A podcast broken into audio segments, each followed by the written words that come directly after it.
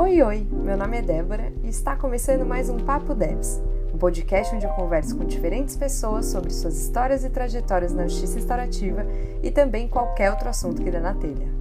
Hoje está aqui com a gente a Amanda Garcia. Ela é facilitadora de diálogos, hoje se considera uma caminhante do mundo e é idealizadora da Diálogo Criativo. Se ajeita aí, pega seu café e bora bater esse papo com a gente. Oi, Amanda, seja muito bem-vinda ao Papo Devs. Estou muito feliz em te receber aqui nessa conversa, nesse bate-papo, principalmente porque já estou acostumada a bater esses papos com você e sempre vem coisa muito legal, coisa interessante para refletir. Então é isso, seja muito, muito bem-vinda. Muito obrigada, Deb. Estou muito feliz de estar aqui com você. Estava ansiosa para participar, né? Dificuldade aí de agenda, mas estou feliz de estar aqui com você. Muito obrigada pelo convite. Imagina, eu que agradeço. É, bom, para começar, um, é, para as pessoas te conhecerem um pouquinho, né? É, saber quem é que está falando aí do outro lado. Quem é Amanda? Nossa, essa é uma pergunta que por muito tempo eu tive. Eu achava que era fácil de responder, na verdade eu acabava sempre falando muito do que eu faço e não do que eu sou. E depois de um tempo de jornada aí, de autoconhecimento, eu acabei ficando, meu Deus, quem eu sou, né? Não sabendo me definir. Mas num curso de, de constelação familiar que eu fiz, uh, eu ganhei um livro autografado do, de uma das professoras e na, dedica, na dedicatória, né, ela fez com base no meu nome. Ela pegou e fez ama mais anda, amor em movimento. Eu achei a coisa mais linda, eu já amava meu nome, eu falei, nossa, que lindo, amor em movimento. E aí, quando fizeram essa pergunta para mim num outro curso, eu falei, é isso. Eu sou um amor em movimento, porque para mim tudo na vida se resume ao amor. Na verdade, tudo é por amor para mim, né? E, e eu me sinto uma caminhante do mundo, realmente, uma pessoa que está sempre em movimento. Eu costumava brincar que eu era nômade, né? Cada hora eu estou num canto diferente.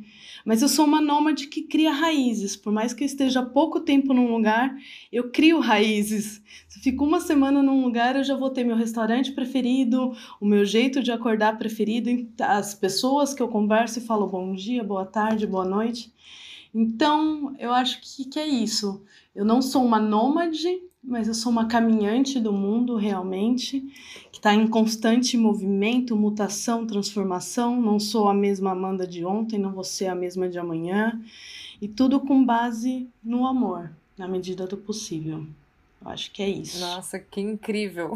um jeito né, bem tranquilo de responder essa pergunta. É, nunca tinha ouvido isso de você e fiquei bem, bem tocada, assim, de ouvir sobre isso, porque é muito, né? Eu, ainda que eu faça essa pergunta sempre, muito desacostumada a receber respostas que realmente aprofundam o quem sou eu nesse momento, né? Mas enfim, eu queria te perguntar, você trouxe sobre o esse amor em movimento, e aí eu queria te perguntar o que isso tem a ver com as suas escolhas profissionais, né, do seu caminho profissional, né? Como que se conecta isso? Acho que o começo, na verdade, o começo do meu caminho profissional, eu acho que não tinha tanto a ver com o amor, isso veio mais com, com o tempo. Eu escolhi é, fazer direito, meu sonho era ser juíza, por causa que eu queria fazer justiça, eu queria um mundo mais justo, na medida do possível, fazer alguma coisa pelos outros. Era muito a minha visão ajudar o próximo. É, tá um pouco, querendo ou não, ajudar o próximo, o amor interligado. Mas foi mais por essa busca de justiça. E eu achava que sendo juíza eu iria conseguir isso. E aí hum, é, conheci o meu marido, que era namorado na época, e ele sempre quis viajar o mundo. E eu falava para ele: você tá louco? Que largar tudo, viajar o mundo? É, tem a carreira, tem que estudar para ser juíza daqui três anos. Não dá para ficar viajando o mundo, né? Que coisa louca. Mas aí larguei meu trabalho, enfim, né? É, larguei o escritório que eu trabalhava, segui ele para uma proposta em João Pessoa e aí eu comecei a sentir mais o amor em tudo que eu fazia, que antes estava muito no automático, no fazer, eu tinha que fazer, fazer, fazer e eu não era. E eu comecei a sentir, me sentir, sentir as pessoas do que estavam do meu lado, sentir o que eu estava fazendo e o amor começou a tomar conta da minha vida, da forma tudo que eu, que eu ia fazer, tudo era com mais cuidado e com mais amor. E aí eu fui entregando também, porque eu sou uma virginiana com ascendente em Gêmeos e Lua em Ares. Nossa, a pessoa é louca socorro. por fazer, fazer, fazer, fazer, fazer e planejar a vida inteira. Então, eu tinha minha vida totalmente planejada. E eu acho que essa descoberta do amor, que foi pelo amor também, me fez aprender a soltar um pouco mais e deixar a vida me levar um pouco. Ainda uhum. planejo, mas eu deixo a vida me levar. Sim. E aí, assim, né, muito legal você ter falado que, ah, eu entrei no direito para fazer justiça. Cara, assim, se você perguntar em qualquer sala de faculdade de direito, esse é o primeiro. O que, que você está fazendo aqui? Se não for porque meu pai mandou, né? É, tem esse lugar do quero muito fazer justiça, né? Sonho com, com um mundo mais justo, enfim é muito presente. Eu sou uma dessas pessoas que, se fosse perguntar, além do meu pai mandou, ia ter, porque eu quero fazer justiça.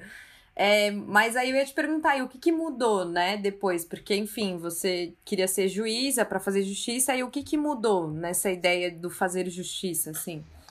Tá, antes de só de eu responder isso, é, esse fazer justiça que eu acho muito engraçado, que realmente todo mundo fala isso, e eu falava muito, e esses dias eu tava assistindo filme, anime com meu marido, né? E aí um dos vilões é, do anime, no caso, é Dragon Ball. Só pra, pra constar. É, Adorava. Eu assisto. E aí um dos vilões ele fala que ele vai, enfim, não vou dar spoiler, né? É, vai limpar o mundo para fazer justiça, porque as pessoas são muito ruins, então o jeito é matando todo mundo. Não estou falando o nome do vilão, então não tem spoiler. Mas e aí eu comecei a fazer uma recapitulação com meu marido, falando todos os grandes vilões que a gente vê em anime, desenho, em nos filmes da Marvel, é, todos é porque eles querem fazer justiça, eles querem impor a visão deles de justiça para a humanidade, para o mundo e acaba se tornando vilão. Aí eu comecei a rir, e falei, nossa, eu ia me tornar uma, uma vilã. Não vou falar palavrão aqui. Ia me tornar uma vilã, cara, porque era isso. Eu achava que a minha visão era certa e eu tinha que levar a minha visão para fazer justiça. É só um, um parênteses, porque eu comecei a rir. Eu falei, nossa, olha o pensamento que eu tinha, né? Como eu mudei. Sim. É, voltando, desculpa aí o parênteses, voltando Imagina, a... super bem-vindo. voltando à pergunta que eu já nem lembro mais direito, é, como que mudou isso de ser juiz e tudo mais. Então, aí eu fui para João Pessoa, eu aprendi a viver. Nossa, como eu amava acordar, ir pra praia, fazer as coisas. É, comecei a alugar meu apartamento que eu tava lá, os outros quartos para hóspedes, e comecei a conhecer pessoas e amar aquilo, de dividir minhas coisas e, e compartilhar. E isso era muito diferente, porque eu tinha minhas coisas que eram minhas, sabe? Então, assim, compartilhar, e eu gostei disso. E aí a gente começou, não sei como surgiu a ideia é, de fazer a, a viagem pelo mundo. Eu estava terminando minha pós-graduação aqui em São Paulo, na Escola Paulista da Magistratura. Eu acho que isso influenciou um pouco é, das conversas que eu tinha com meus professores, que eram juízes e tudo mais. E aí eu falei: quer saber? Vamos. Aí eu e meu marido começamos um ano de planejamento, é, aprendendo, e eu acho que esse um ano também foi essencial, que foi um ano mais de foco e aprendendo a viver com menos, com o que realmente importava. Então isso já foi nos conectando com a nossa essência, no meu ponto de vista, né? E aí a gente foi. A gente não contou para ninguém, Debs, por um ano. A gente preparou tudo, não contamos para ninguém e fomos viajar para o mundo. E aí, já no primeiro país, eu levei um tapa na cara, assim, de tudo que eu pensava, que foi a Turquia, um país quase 98%, se eu não me engano, de muçulmanos. E aí eu chego lá, né? Ai, mulher que usa véu, olha só, tudo isso, todos aqueles preconceitos, né, que a gente costuma ter, que se baseia muito pelo que a mídia fala. E eu cheguei lá e eu me apaixonei pela Turquia, um país muito quente, das pessoas calorosas e de recebendo a gente bem, não importando se a gente não falava turco nem nada. E e eu conversei com uma muçulmana numa mesquita, ela estava lá para falar um pouco da religião. E nossa, eu me emociono de lembrar, porque eu acho que foi o primeiro grande tapa assim. E a gente começou a conversar e ela começou a me explicar o porquê do véu, o porquê disso, o porquê daquilo, né? E, e, como, e fez sentido para mim. Realmente, você tá ali orando para Deus, é para sua atenção tá só focada em Deus. Elas gostam, ela falou que ela gosta e começou a me explicar várias coisas do jejum, do Ramadã, o porquê disso tudo. E eu a, tava com, não sei se era pela viagem, eu comecei a ficar com a mente mais aberta, coisa que eu não, não costumava ter realmente. E escutei ela, e no final a gente estava falando que tudo na verdade é amor e respeito ao próximo. Não importa o nome que você dá para Deus, para crença, para religião, tudo é amor. E respeito. Se você ama e respeita, tá tudo bem, a gente consegue viver bem. E a gente, sem se entender muito bem, porque meu inglês não é tão bom, o inglês dela também não estava tão bom, a gente estava se abraçando e chorando, assim. Foi meio que bizarro no primeiro país. Isso abriu, assim, minha mente para calma. Então não é do jeito que eu penso as coisas. E, e eu fiquei mais aberta para conhecer outras pessoas, conhecer outras culturas, sem julgar. Então eu falo que eu vivi restaurativamente sem saber durante esses 14 meses que eu fiquei viajando, que foi uma coisa de encontro com pessoas e com alma. Não era nem tanto os lugares que significavam, eram mais as pessoas, as experiências, as amizades que você fazia, que eu fazia, e que ficava horas conversando e não sabia nem o nome da pessoa, nem a profissão, o que ela fazia. Tipo, isso não importava. Sabe, títulos, nome, roupa, não importava. Eu viajei com uma mala de 10 quilos só. É, não importava, a roupa tava limpa, eu usava. Eu ia pra balada, eu ia para restaurante, eu ia passear no parque com a mesma roupa. E tava tudo bem, isso, aquilo não importava. E eu ia na balada e me divertia, coisa que eu não fazia aqui no Brasil se eu não colocasse um salto, maquiagem, não sei o que lá, não sei o que lá. E lá, eu não, não sentia ninguém olhando, a gente tava se divertindo, tava vivendo, tava sendo. E isso me marcou muito. Aí eu falei, meu Deus do céu, quando comecei a voltar, para voltar para o Brasil, eu falei, o que que eu vou ser? Não tem mais como eu ser advogada eu não me vejo mais, é, que era o meu grande sonho é, ser juíza, eu não consigo mais me imaginar sendo juíza, porque eu tô tão livre, eu tô tão sendo, e tô sendo tantas coisas, e tá tão bom isso, como que eu vou entrar numa caixinha de novo? Eu não sei se eu quero mais ser uma caixinha, eu não sei se eu quero programar mais minha vida, saber tudo que, eu, que vai acontecer. Enfim, eu entrei em crise, essa crise foi logo depois é, do meu casamento, que eu casei na Índia, e aí é, foram um casal de indianos também que organizaram todo o nosso casamento, que a gente conheceu no esquenta, pré-balada, as coisas do, do universo que conspiram a favor. E aí, depois do casamento, é, tinha uma prima do Léo, do meu marido, que estava na Índia para fazer um retiro de meditação, e ela me falou de um, de um congresso que ia ter aqui no Brasil, primeiro congresso internacional de é, direito sistêmico, eu nunca tinha ouvido falar na vida. E aí eu falei, ai, será que eu vou nesse negócio? Ia ser logo, eu voltava para o Brasil em maio, em junho acontecia o congresso. Eu falei, ah, vamos ver, vou fazer, né? O Léo falou, faz, o Léo sempre me apoiou, faz, o que você quiser. Porque eu, na verdade, eu estava querendo abrir um retiro de meditação, um retiro, alguma coisa totalmente fora do direito que não fazia mais sentido. Mas aí, antes de voltar para o Brasil, ainda na Índia, eu passei com um guru espiritual. E, e aí ele conversando, ele era engenheiro antes dele ser guru espiritual. Mas ele falou que ele também não abandonou a engenharia. Ele falou, tem que ser criativo, ele falou para mim.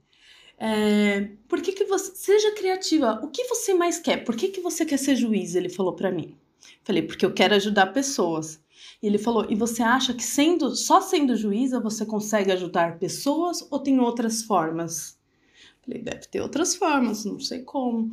E aí ele começou a me fazer a refletir que nem sempre tem que ser daquela forma. E ele via que talvez eu entrando num sistema que eu não estava de acordo, ia ser, eu ia despender muito mais energia para fazer a diferença do que às vezes fora do sistema sendo criativa.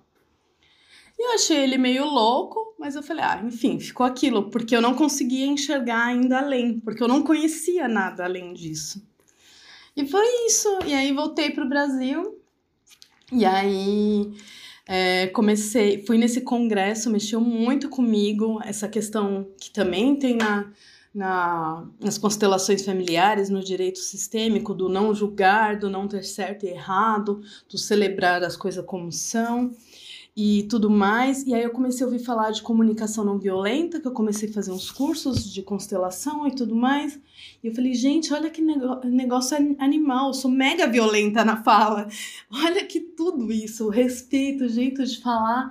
E aí eu ouvi falar de, é, de justiça restaurativa, nunca tinha ouvido falar cinco anos de faculdade, três anos de pós-graduação na, e, na Escola Paulista da Magistratura, processo penal. Nunca ouvi falar de justiça restaurativa. E aí me falaram num curso e ainda falaram assim: Mas você é de São Caetano, como que você não conhece justiça restaurativa? Tem o um juiz lá, o doutor Eduardo, não sei o quê. Eu peguei e falei, gente, como assim? E não era de São Caetano. Depois da viagem, meu marido recebeu uma proposta de trabalho em São Caetano e, eu, e a gente mudou para São Caetano. Uhum. Então não era de lá. Mas eu falei, gente, o que, que eu tô fazendo em São Caetano com esse juiz aí que foi um dos pioneiros na justiça restaurativa? Falei, alguma coisa tem. Nada é por acaso nessa vida, né? E aí eu comecei a estudar pesquisar algumas coisas e comecei a me apaixonar. Me apaixonar, falei, é isso. É isso, faz total sentido para mim, realmente. Os princípios e tudo mais. E foi onde eu comecei a me achar. E eu ainda estava estudando é, as questões da justiça restaurativa bem no início. Eu cheguei pro, pro João, que é o presidente da OAB de São Caetano do Sul. Nunca tinha frequentado a OAB também, nunca. Só que lá de São Caetano eu acabei indo por causa das questões de, de direito sistêmico, conheci o João e falei para ele, João, como que a gente não tem uma justiça restaurativa aqui? Sinto São Caetano pioneiro, a OAB tá de, tá de fora. E ele falou, é verdade, monta uma. Aí você fica sendo como presidente, quer, não sei o quê. Eu falei, ah, então vai ser eu e a Paty. Perfeito, tá ótimo. E assim eu fui entrando na justiça restaurativa. Eu falo que acho que era muito para ser, porque as coisas foram caminhando e as portas se abrindo para eu atentar cada vez mais na justiça restaurativa. E aí vem a coisa que eu acho mais assim bizarra, que é a questão do eu queria fugir da advocacia, do direito tradicional e de, de falar que eu sou advogada. E, e, o, e o lugar que me acolheu e que me abriu as portas, né, para a justiça restaurativa foi a OAB. Uhum. Começou na OAB de São Caetano do Sul. E então hoje eu tento honrar essas duas coisas, né? Uma coisa não exclui a outra, né? Eu não preciso ficar com aquele pensamento dualista que eu sempre tive. Talvez buscar um meio termo em relação a tudo isso. Nossa, super. E eu fico pensando que é, é muito. Para mim é muito vivo isso, assim, porque quando eu me encontrei com a justiça restaurativa é, no, no último ano da faculdade, eu lembro que, assim, minha sensação foi de pronto, né? Resolvi minha vida, agora eu posso trabalhar com alguma coisa, né? É, que faça sentido para mim. E aí, com o tempo, eu fui tipo, meu, não quero falar sobre direito, acho direito um saco, não me chama de advogada, principalmente toda, né, a estrutura de poder que envolve, de tipo, chamar de doutora, enfim. Meu, odiava aquilo. E aí eu fiquei tentando muito, assim, vou parar de pagar meu AB, vou suspender meu AB, eu não quero mais ser advogada. E, cara, eu nunca consegui, assim, não tem por onde, assim, eu faço meus caminhos pela justiça restaurativa, mas eu tô sempre conectada ao direito. É, trabalho agora, né, com implementação de justiça restaurativa em tribunal. Então, assim, em algum momento eu abri mão, né, de tentar fugir disso, desse, desse espaço, e comecei a compreender um pouco como você, assim, sabe? Tipo, como honrar esse espaço que eu, né, faço parte de, de algumas várias formas. E também é, entender o potencial de mudança que a gente tem por ter essa visão externa, né? E influenciar o, o espaço. Que é isso, você, por ser advogada, conseguiu abrir um espaço para justiça restaurativa dentro da OAB de São Caetano. Tipo, isso é incrível. E que talvez você não sendo advogada não, não aconteceria, né? Então, honrar esse espaço que minimamente abre portas para a gente falar de justiça restaurativa, né? Para a gente poder só só de colocar o, o diálogo, né? Colocar essa pauta para mim já é muita coisa. Porque se antes ninguém falava, ou se antes você não ouviu isso na faculdade, eu ouvi só no último ano, que a gente ouça antes, que a gente possa refletir mais, né? Ter mais espaços. Então, faz muito sentido para mim, assim, honrar esse espaço hoje é, do direito como sendo um lugar que, sim, eu ocupo. E, e eu lembro que teve uma época que eu fiquei também, tipo, um pouco. Ah, esse lugar não é para mim, sabe? Porque todo mundo, sei lá, zoava as roupas que eu usava, todo mundo falava que eu fazia publicidade, que, né, tipo, nada a ver com direito, que eu não devia fazer direito, continuar, né, dentro do direito. E aí eu ficava achando que não teria espaço para mim, por isso que eu meio que fugia disso.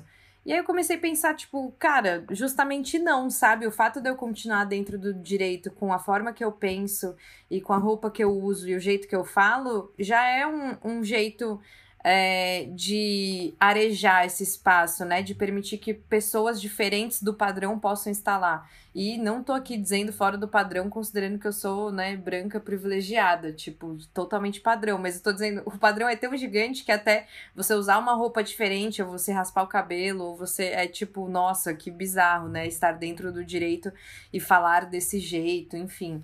Então, super me identifico com isso que você falou.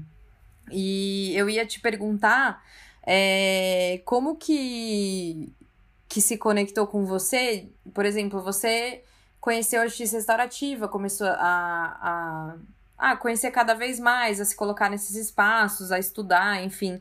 E aí, o que, que você diria que mudou na sua percepção do que é fazer justiça hoje? Daquela garota que estava buscando justiça dentro do direito e da Amanda de hoje? Então, eu comecei a me questionar muito, na verdade, o que é fazer justiça. O que é justiça? O que é justo? E o que é justo para mim é justo para você?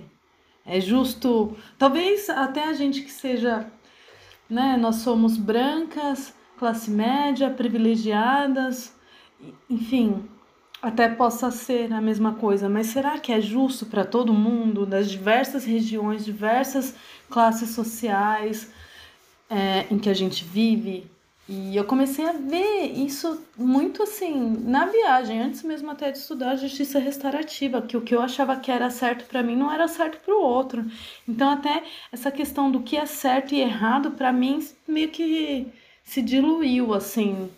Falei, gente, o que, que é isso? Então foi esse questionamento. E a justiça restaurativa, ela veio, ela me deu um conforto em relação a isso. Que é, eu não preciso ter todas as verdades, eu não preciso saber de tudo. E que às vezes, na maioria das vezes, o que é justo é construído em conjunto. E para mim pode parecer que aquilo não é justo. Mas se para as pessoas que estão envolvidas naquilo é justo, tá ok, tá ótimo, tá maravilhoso. Eu não tenho que criticar o que faz bem para outra pessoa. E muitas vezes quem, quem vai saber o que faz bem para o outro é só o outro. E o que faz bem para mim é somente eu que vou saber. Então, eu acho que a justiça restaurativa ela me deu um conforto em relação a isso, nas inquietações que eu estava sentindo, porque eu vinha de uma, de uma educação que eu tinha que saber tudo e, e que tinha verdades absolutas e que era o que era certo era certo, o que era errado era errado. Então eu tava me sentindo muito peixe fora d'água E a justiça restaurativa me, me trouxe um lugar de pertencimento, assim, me senti pertencente. Que bom que eu posso não saber, que bom que eu posso ser, que bom que pode ser uma construção conjunta de tudo isso. E uma outra coisa que me confortou, porque eu já vim estudando a questão do direito sistêmico, mas uma coisa que, que me incomodava um pouco no direito sistêmico é que ficava muito na dimensão pessoal. Uhum. E quando a minha, não sei se a minha mente começou a se abrir realmente para tudo que estava em volta, não parar de olhar somente para o meu umbigo, começou a me incomodar as outras questões. Ok, é, é todos. E eu aqui com todos os meus privilégios, o que, que eu vou fazer? Tá, vou continuar viajando o mundo, é ótimo, foi maravilhoso. Mas o que, que eu faço pro próximo? Tudo que o universo me traz, como que eu posso retomar? É, como que eu posso. Como que eu posso retribuir tudo isso que eu recebo do universo? E, e como que se explica tudo isso? O que, que a gente pode fazer, entendeu? E a justiça restaurativa não sei se é também, porque, né, a gente é filha do CEDEP também, então fez tem toda a formação pelo Centro de Direitos Humanos e Educação Popular do Campo Limpo, né, CEDEP, que a gente vem com essa, essa bagagem comunitária muito forte, que essa questão de olhar todas as violências, né, não só as pessoais, mas as estruturais, as culturais, as institucionais. Então você ter realmente uma visão sistêmica do todo, de como tudo isso está é, interconectado e de como eu sou responsável por tudo isso e o que eu posso fazer. Não que eu vou uhum. resolver o mundo, mas o que eu posso fazer para mudar e para que tenha um mundo um pouquinho melhor, com um pouquinho menos de desigualdade, com mais respeito, com mais amor. Então eu acho que a justiça restaurativa me trouxe tudo isso de uma forma mais clara com um certo conforto por saber que eu não estava sozinha nisso.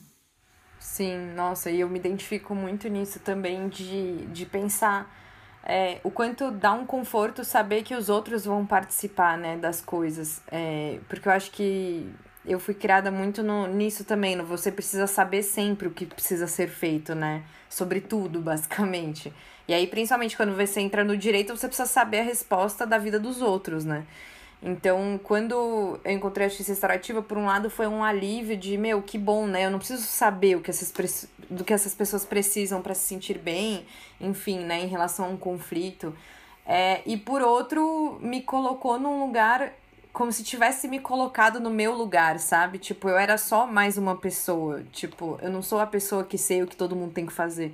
Eu sou só mais uma pessoa e que tem as suas responsabilidades e pensar é, as coisas de forma coletiva, é, por um lado traz um conforto, mas ao mesmo tempo também traz um desafio, né? Porque, cara, não vai dizer que juntar muitas pessoas para construir algo coletivo é fácil, né? Tipo, nossa, é tão lindo, a gente junta todo mundo, ninguém briga, ninguém tem questão nenhuma, a gente só faz aí uma grande carta de amor. Tipo, meu, é desafiador. É muito desafiador você sentar com pessoas que você discorda, que, né, que tem violência na sua cultura base, que é isso, a gente tem isso, e que tem diferentes privilégios. Enfim, é muito desafiador.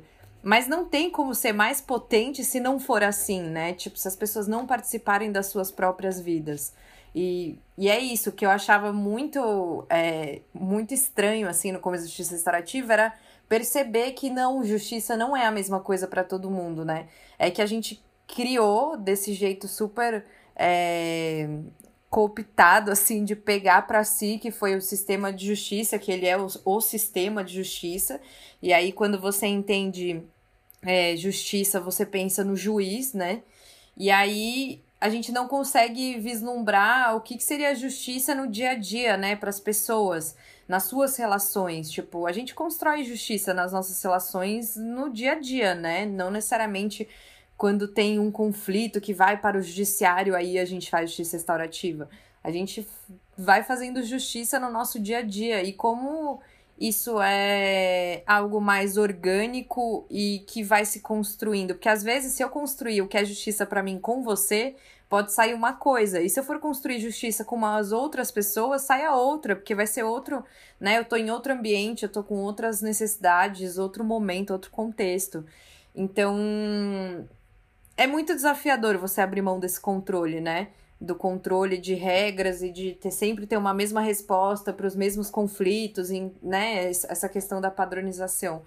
É algo que dá medo. Tipo, eu tô falando aqui, mas toda vez que eu atendo um caso de justiça restaurativa, que tem que falar com a vítima e falar, não sei o quê, tipo, eu tô tensa, não tô, ah, tranquilão, só falar, só juntar as pessoas.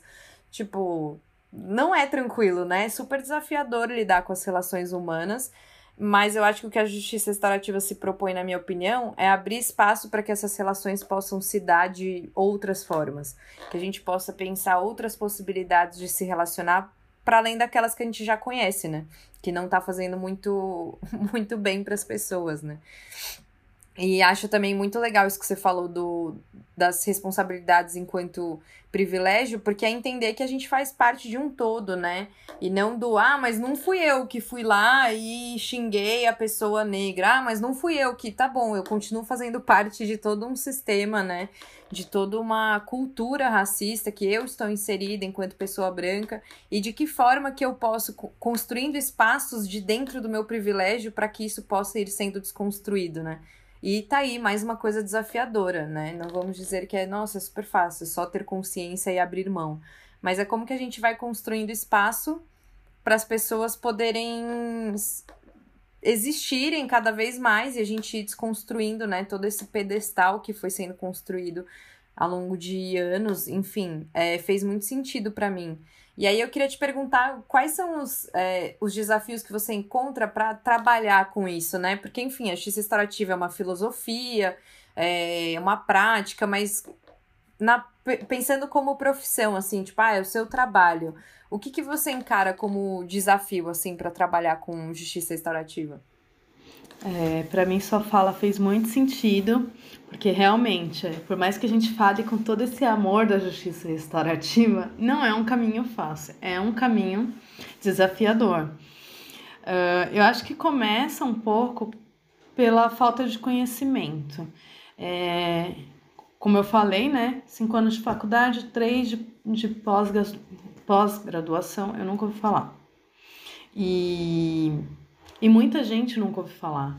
Então, em São Caetano mesmo, as pessoas tendo lá o doutor Eduardo, que desde 2005 levou a justiça restaurativa para lá, muita gente nunca ouviu, nunca ouviu falar. Então, é, é um pouco difícil você falar de uma coisa que você precisa vivenciar, porque querendo ou não é muito abstrato. Você fala, ah, vocês sentam em círculo, uhum, você coloca vítima, ofensor, você quer que eles decidam, é construção conjunta. Então é abstrato quando você não vive, você não vê a potência daquilo de juntar os diferentes e de, de abrir mão do controle. E é muito difícil abrir mão do controle. Para mim é muito difícil abrir mão do controle. Eu já vinha trabalhando um pouco desde a viagem, mas em relação à questão ainda profissional, era, é muito difícil porque eu planejo tudo bonitinho. Então, e aí, né, que tem que ter todo o planejamento, porque não é uma coisa solta também. Então, é um trabalho que demanda muita energia e muito planejamento. E aí, você soltar a questão dos resultados, que você não tem controle sobre isso, é difícil. E aí, uma outra dificuldade que eu vejo trabalhando no núcleo de justiça restaurativa de São Caetano do Sul é a falta de mão de obra não tem muita mão de obra para atender mais casos e também as pessoas não sabem o que, que é. Muitas vezes as pessoas vão porque o juiz recomendou, né? O juiz recomendou, então por isso que ela tá lá. Uh, mas muitas pessoas não sabem o que é aquilo. Então é muito difícil. É, tem uma dificuldade da vítima aceitar participar do processo restaurativo. Uh, mas assim, os resultados são muito bons. Mesmo quando não tem o resultado que a gente espera, o acordo, é muito bom ver a construção e a evolução das pessoas uh, durante as etapas, né? Uh, um, um outro desafio que eu acho é a questão do justiça. De vir do judiciário. Aqui no Brasil, pelo menos, chega pelo judiciário. Não estou falando que não é bom, é ótimo ver a transformação do judiciário, ver juízes, promotores, advogados, enfim, entrando nessa e tendo, trocando a lente para tudo isso. É maravilhoso. Só que vem de uma uma, uma instituição que é muito hierarquizada, né? Então vem com aquele estigma já que toda a palavra de justiça carrega, assim, a justiça do judiciário. Ai meu Deus, o que, que é isso? Então eu acho que tem esse um pouco desse preconceito por vir às vezes do judiciário para a gente ir um pouco além. Eu falo isso porque tem a questão dos conflitos, que está mais ligado ao judiciário ou não também, porque como o CEDEP faz, tem a questão comunitária. A questão é empoderar, né? A questão da horizontalidade, todos os princípios que a justiça restaurativa prega é em relação a isso, o empoderamento da, no meu ponto de vista, né? O empoderamento da comunidade, a horizontalidade, a construção conjunto, o respeito. Uh, só que quando vem de uma instituição um nome de uma instituição que é muito hierarquizada, muitas pessoas têm medo de participar uhum. disso. E quando não se está falando de conflito, se está falando que nem a justiça restaurativa serve para muita coisa. Para mim é um estilo de vida, viver restaurativamente em tudo que eu faço, aplicar os princípios na medida do possível. Então tem as questões que não são conflitivas, né? Que são para fortalecimento de vínculos, bater, debater, né? Construir uh, ideias juntas sobre temas uh, que são bem, como que eu posso falar? Controversos e tudo mais, ver a opinião de todo mundo é ótima para tudo isso. Só que daí, quando você usa o nome justiça restaurativa, afasta algumas pessoas que acham, ah, não, então só para quem é do judiciário, né? É só uhum. para advogado. Ah, não, é só para juiz, é só para promotor. Não, é para todo mundo. Mas o que estão fazendo no encontro de justiça restaurativa? Então é muito difícil explicar isso. E um outro ponto muito importante é a questão da remuneração.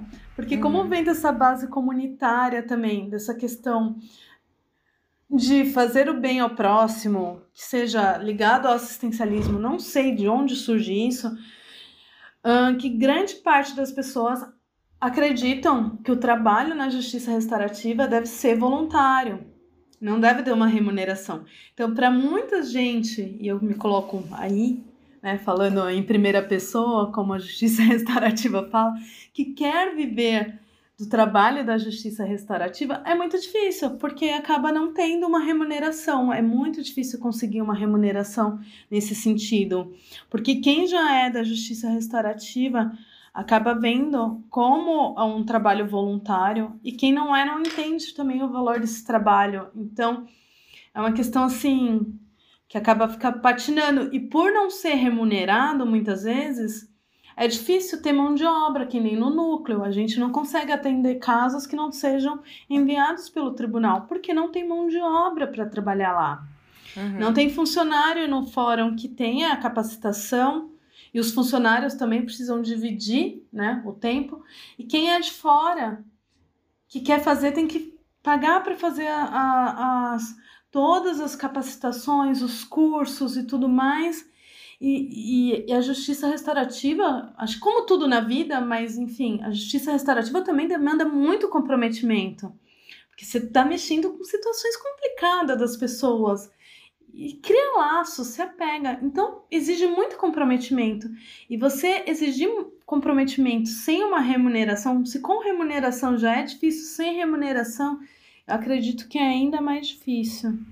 Sim, nossa, eu me Tava pensando aqui, me vendo nesses, nesses desafios, porque eu penso que essa questão do ser voluntário, né, é, é algo muito ruim, porque eu entendo que o trabalho voluntário tem o seu lugar, mas quando a gente pensa em transformação social, transformação individual, em transformação dos conflitos, né, como uma nova forma da gente se relacionar, não tem como a gente pensar isso em projetos que só é, veem os facilitadores e facilitadoras como pessoas voluntárias, né?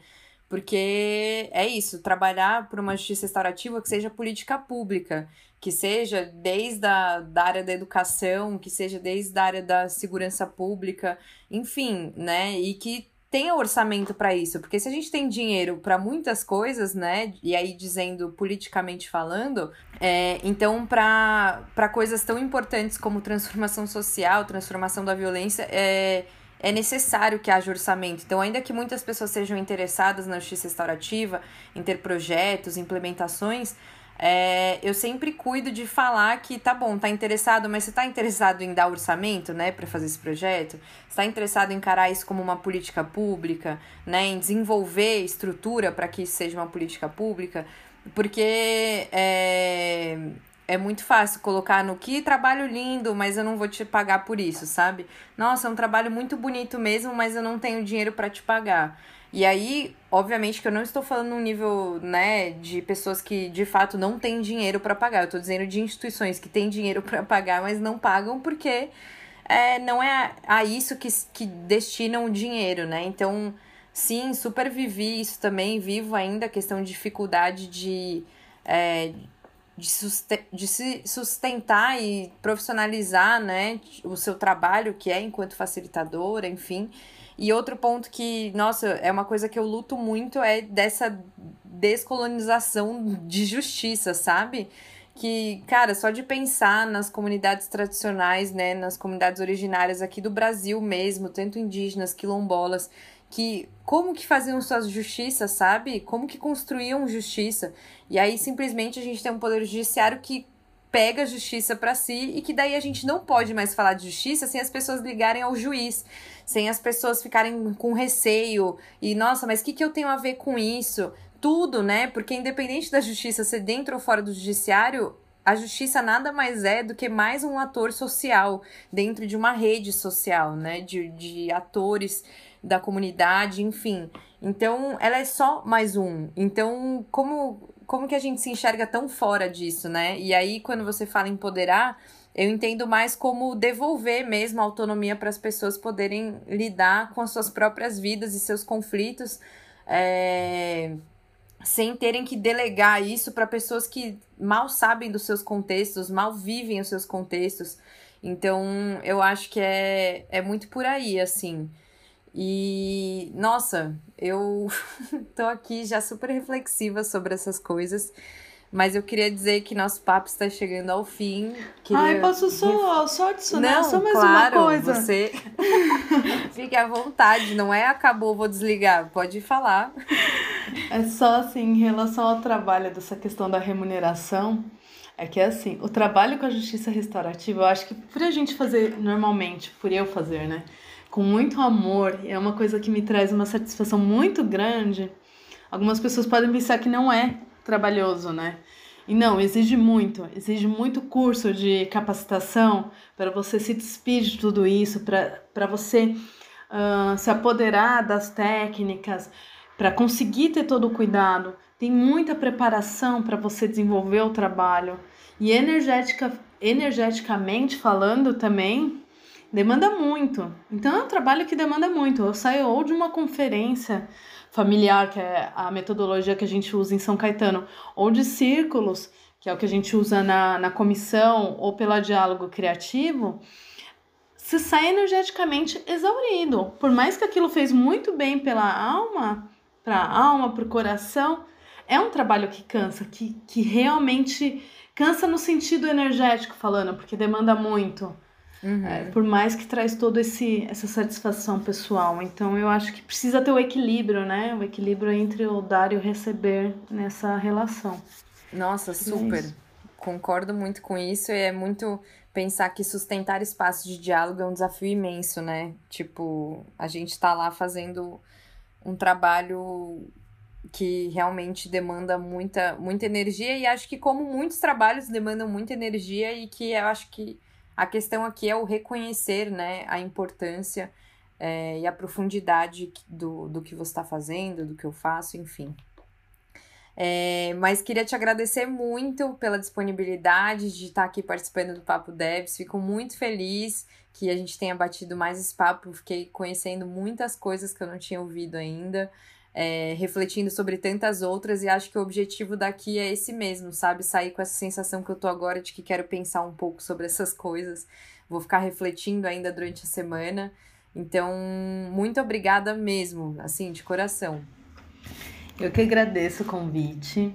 Sou uma pessoa que admiro, então fico muito feliz de estar aqui batendo esse papo com você, gostoso. Uh, e para quem quiser conhecer um pouco mais do meu trabalho, não falando de instituições, mas eu com algumas parceiras criamos uma empresa, Diálogo Criativo, que a ideia é formar uma rede com quem estiver fazendo sentido naquele momento para desenvolver projetos. E a gente busca não, não se basear em nomenclatura só. Ah, só usamos metodologia de justiça restaurativa, direito sistêmico.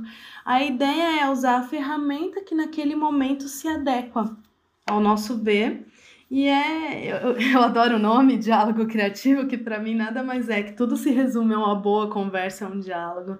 E usar formas criativas para chegar nesse diálogo e na conexão com a gente mesmo e com o outro, né? Então, acho que é essa a ideia. Quem quiser conhecer um pouquinho mais, entra lá no Insta da Diálogo, Diálogo Criativo. E é isso, muito obrigada, Debs. E muito obrigada a você que ouviu. Se quiser acompanhar mais, me segue no Instagram no arroba papodevs e daqui 15 dias sai um episódio novo. Um beijo!